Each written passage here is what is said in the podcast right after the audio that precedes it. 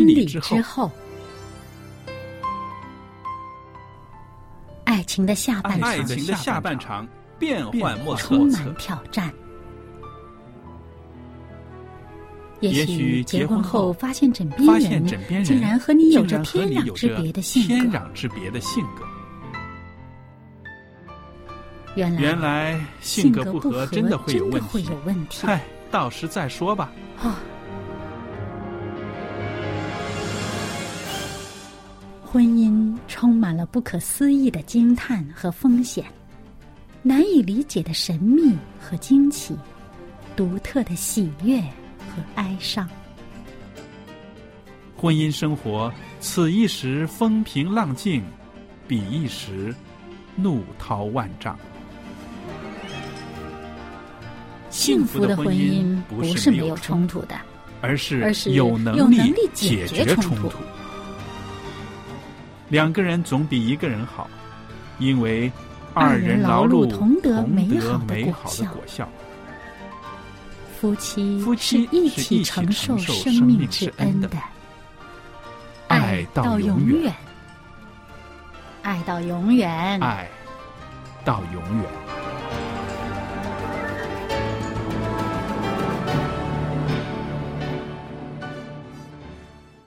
收音机旁边的听众朋友们，大家好！您现在收听的是希望之声福音电台，我是肖佳丽。在这儿呢，要欢迎听众朋友们收听婚礼之后节目。那在婚礼之后的节目中呢，我们跟听众朋友们分享很多啊资讯，也分享很多我们自己的经验。那希望呢，能够为听众朋友的婚姻生活加加油。可以借着一些分享呢，让我们的心灵呢，可以噔的一声呢，有了一个转念，因为一个念头的转化呢，可能就会让您的心情，让您的生活呢，可以更快乐。嗯那在这儿呢，我们也特别的欢迎小燕，也谢谢小燕在节目中呢，跟我们分享了很多她自己的经验，她身边的故事。那么在这儿也欢迎小燕，你好。您好，大家好。那今天呢，我们在这个节目里边呢，要谈一个非常实际的问题，很现实哦，就是如何解决夫妻两个人在金钱、财政方面的一些问题啦，或者是啊、冲突啦，或者是安排啦。嗯，那么有人说啊，在结婚的时候啊，在谈这个啊、金钱的事情呢，已经是晚了。应该在更之前，在谈恋爱的时候呢，你就要去观察对方的这个呃金钱方面的观念，嗯。然后呢，在准备结婚的时候呢，就要谈好金钱的事情，还要妥善的订立计划，呃，或者是啊、建立一些个家里面两个人的一些个啊、共同的账户，或者是规律啦，嗯，因为不嗯见得是真的一个共同的账户就可以解决所有的问题，嗯对不对？对是一些个两个人的运作方式。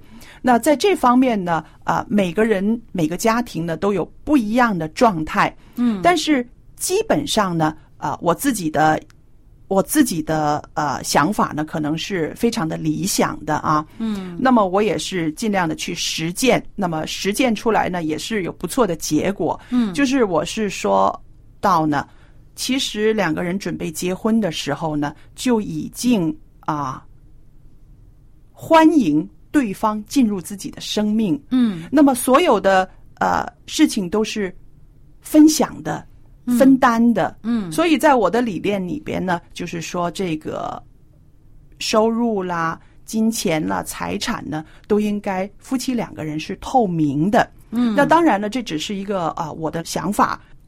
那我自己的这个实践呢，也还可以有一个比较不错的效果。嗯那么，但是我知道呢，呃，很多家庭呢不是这个样子的。嗯我也知道呢，如果在这个金钱方面呢，两个人没有一个好的协调，或者是有一个好的进退的话呢，它也确实会影响到呃容易造成矛盾，两个人之间的这个啊、互信啦，或者是矛盾啦，对不对？嗯但是我知道啊，小燕的这个呃想法跟我是有一点不一样的。其实，但也是一个很好的经验，可以在这儿也跟我们的听众朋友分享一下。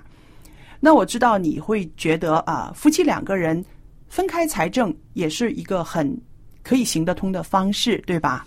嗯、我是觉得哈，嗯，这个要具体的情况具体来看，对，要看这个大家的这个个性嗯方面。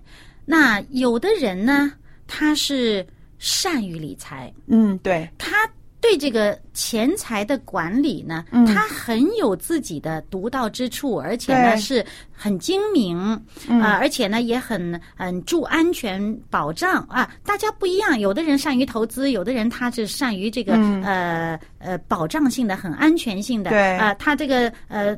这个钱财呢，到他手里呢，不会无缘无故没了。嗯嗯而且呢，有的人他会善于增值。好了，那么有的人他是的的确确他不善于理财的，对对，他一遇到这种需要处理钱财方面说，哎，头痛啊，嗯。哎呀，动脑筋的很累呀、那像这样子的话，其中一方如果刚刚好一个善于理财，一个不善于理财，那么不善于理财的，我相信他特别乐意啊、这个这个财产共同管理，嗯。啊、或者说就我根本就不管了，我把我钱全都交给你，你管，嗯那是最好这样的因为这个很多家庭因为这样子。取大家互补嘛，对不对？对。哈？这种是互补的，而这种家庭也蛮多的对。哈。那么，那么我最近认识的一些年轻人都是不善于理财的，那他很会赚钱，他就。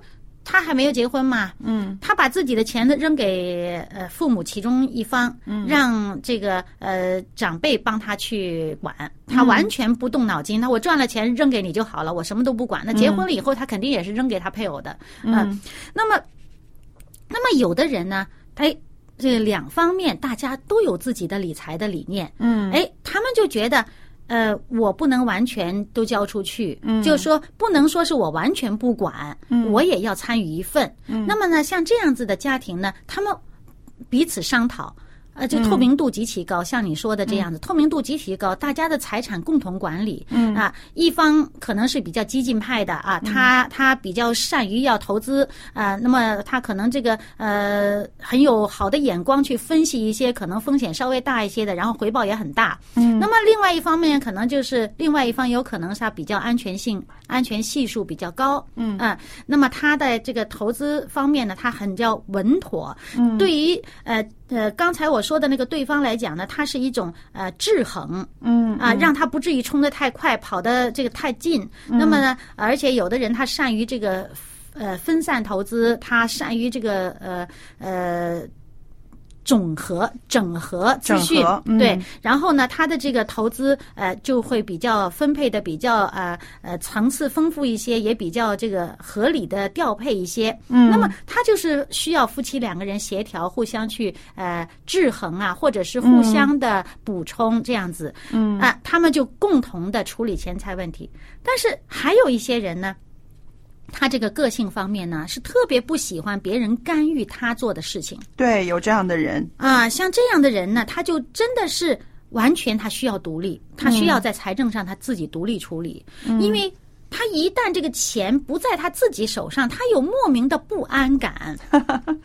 连妻子他也会呃，他不是不信任，嗯。他信任你，但是他心里缺少这个踏实啊，嗯。他很不安呢、对，在婚姻里面是有这样子的情形出现对，有的人他非得要抓住这实实在在的东西，抓在自己手上，在自己的这个看得见、掌控得了的范围之内，他才心里才踏实。嗯，哎，所以像对于这样子的话，我觉得不要强迫对方把你的钱财的这个处理大权交出来。嗯，而且呢，他会觉得，呃，可能在他的过去的经验当中，在他与人相处或者他的成长的背景当中，他会觉得，当我存在一个透明度，让别人有可以参与的，或者让别人知道的话，嗯，对方很可能就要干预我的处理方式，对方很可能就要来管我的自己这个、这个这一这一部分，他就会这个不安呢，就会让他我根本就不想让别人知道我到底有多少钱，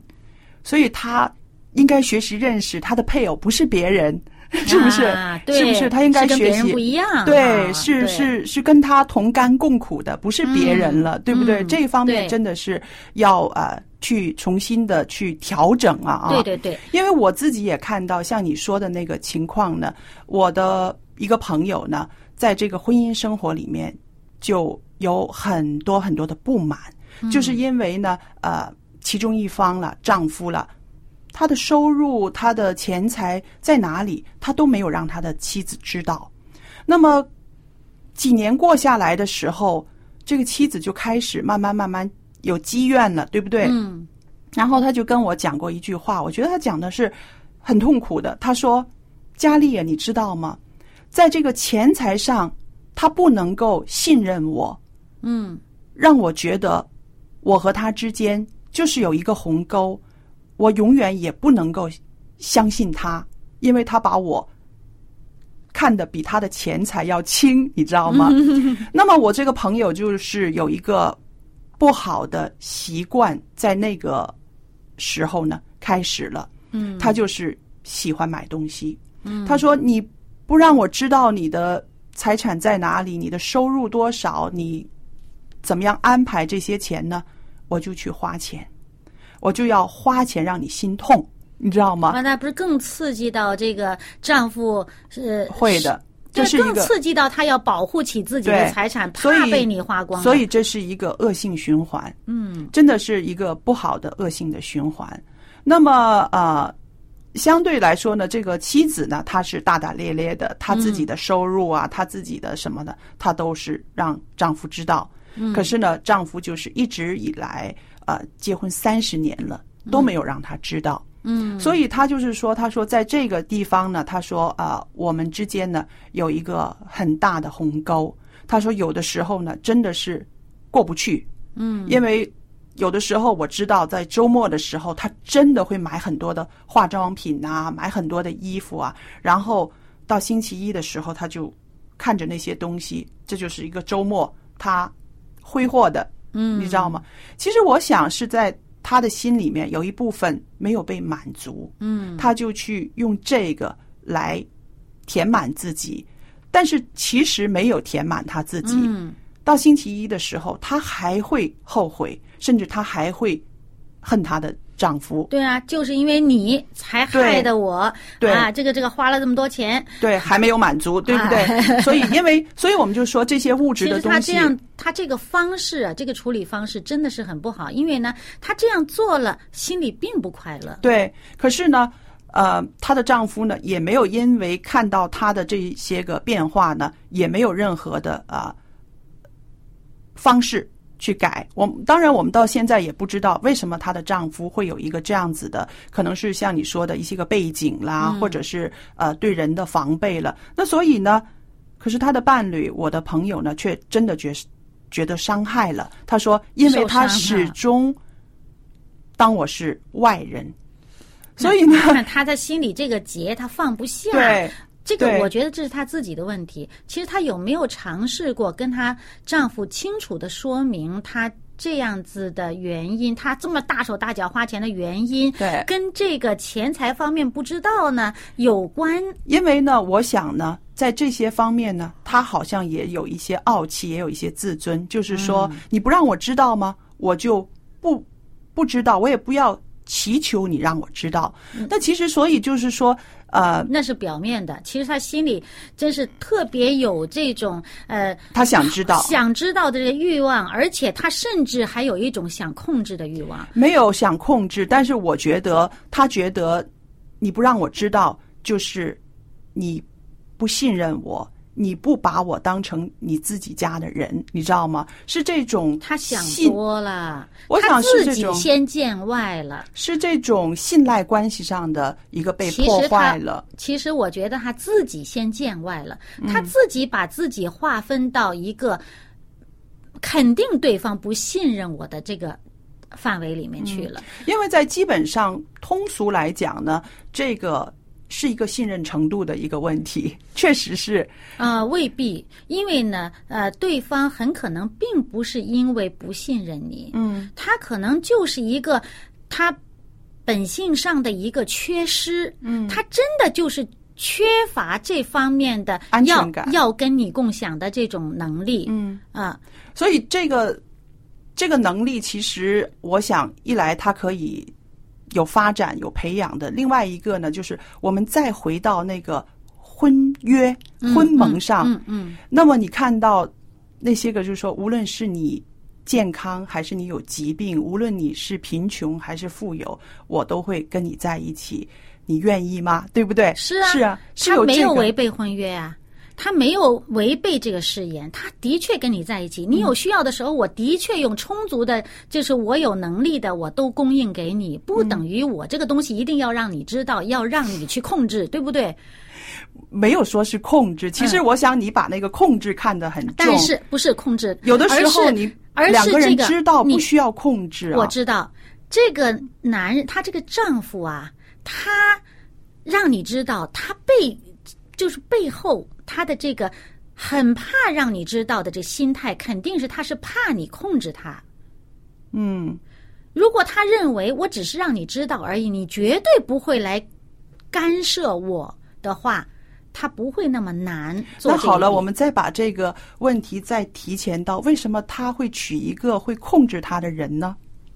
那是他们之前的这个问题啊，这个事情说不清楚哈。其实呢，是不是其实呢，我相信这个男方啊，未必就是说他永远学不会分享，永远学不会这个对，他未必是这个问题。我同意这句话但是可能他需要时时间。对了对，这个时间呢，呃，这个做妻子的这一方、嗯觉得受煎熬、被伤害的这一方，他愿不愿意给他足够的时间？嗯，而且还有一点就是说，你在等待他学会的这个过程当中，你是一个很快乐的心情、很积极、乐观的心情去面对的，你还是始终。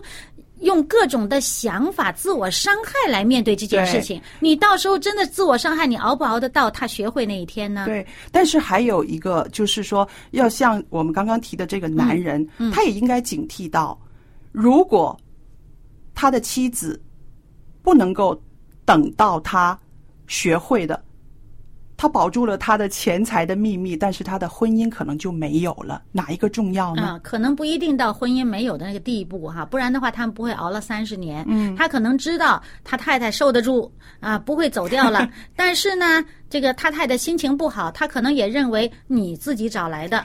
不是，所以呢，这个他心情不好，他的不快乐，其实也是要两个人承受的，绝不会沟通。他绝不是他一个人，这个女人自己承受没，错她也不开心。但是他这个太太虽然不开心，他并没有采取让对方明白他这感受的这个恰当的步骤去做。对，而且他所采取的步骤是一个刺激对方更加不敢与你呃联合在这。但是我猜呢，我猜呢，其实那个男人他是知道的，他是知道的，但是呢，就是不愿意改吧。如果不是三十年，也是一个够长的时间的了，对不对？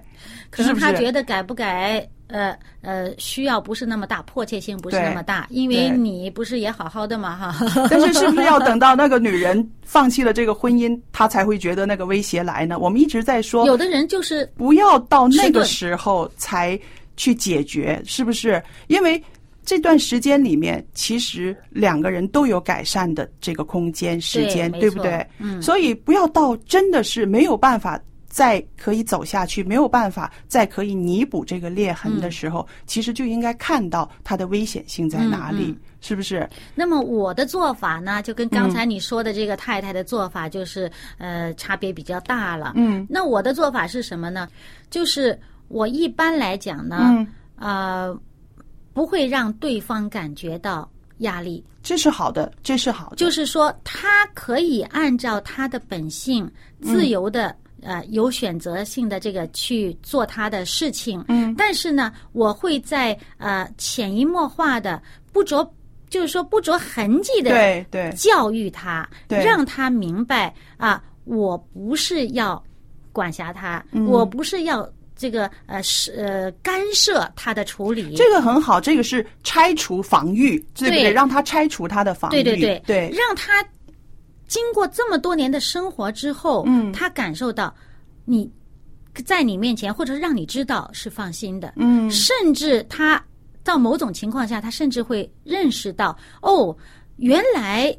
我这个钱甚至放在你那儿比放在我自己这儿更妥当。对他的时候到了，嗯他就自己会贡献出来。嗯，就大家不要认为这是天方夜谭呐、这是真的。对但是时间你要给他足够的时间去认识你。那么这个充足的时间，在这段时间当中，在他学习的学习这种呃夫妻共同分享的这种呃观念的这个时间的时候，你这个时间怎么过？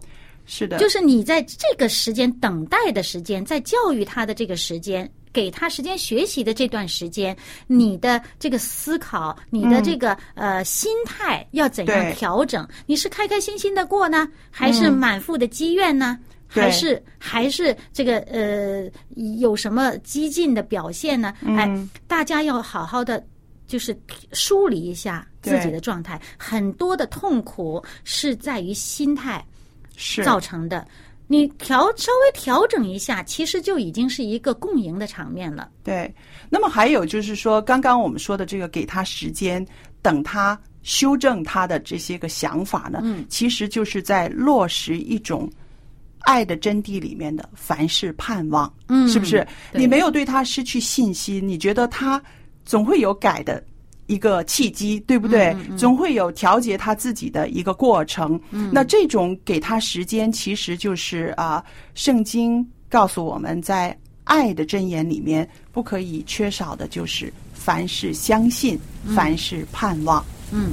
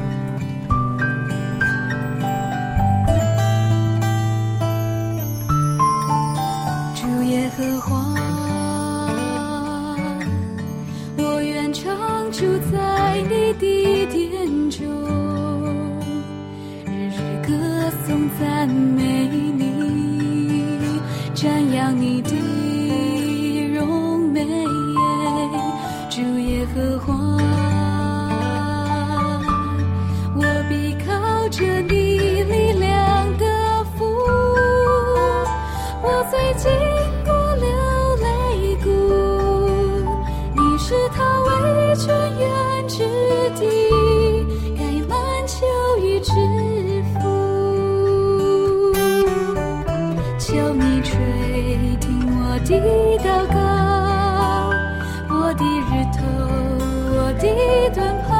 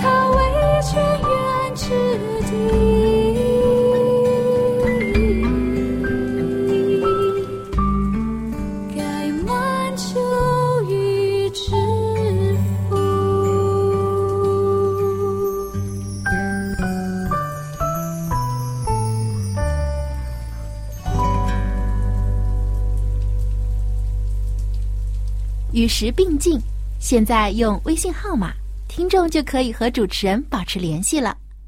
向您喜欢的主持人问个好吧，或者为他打打气。你也可以在微信留言索取您所需要的书籍和礼品。我们的微信号码是幺八九五零四四四九零八，幺八九五零四四四九零八。微信名称是佳音。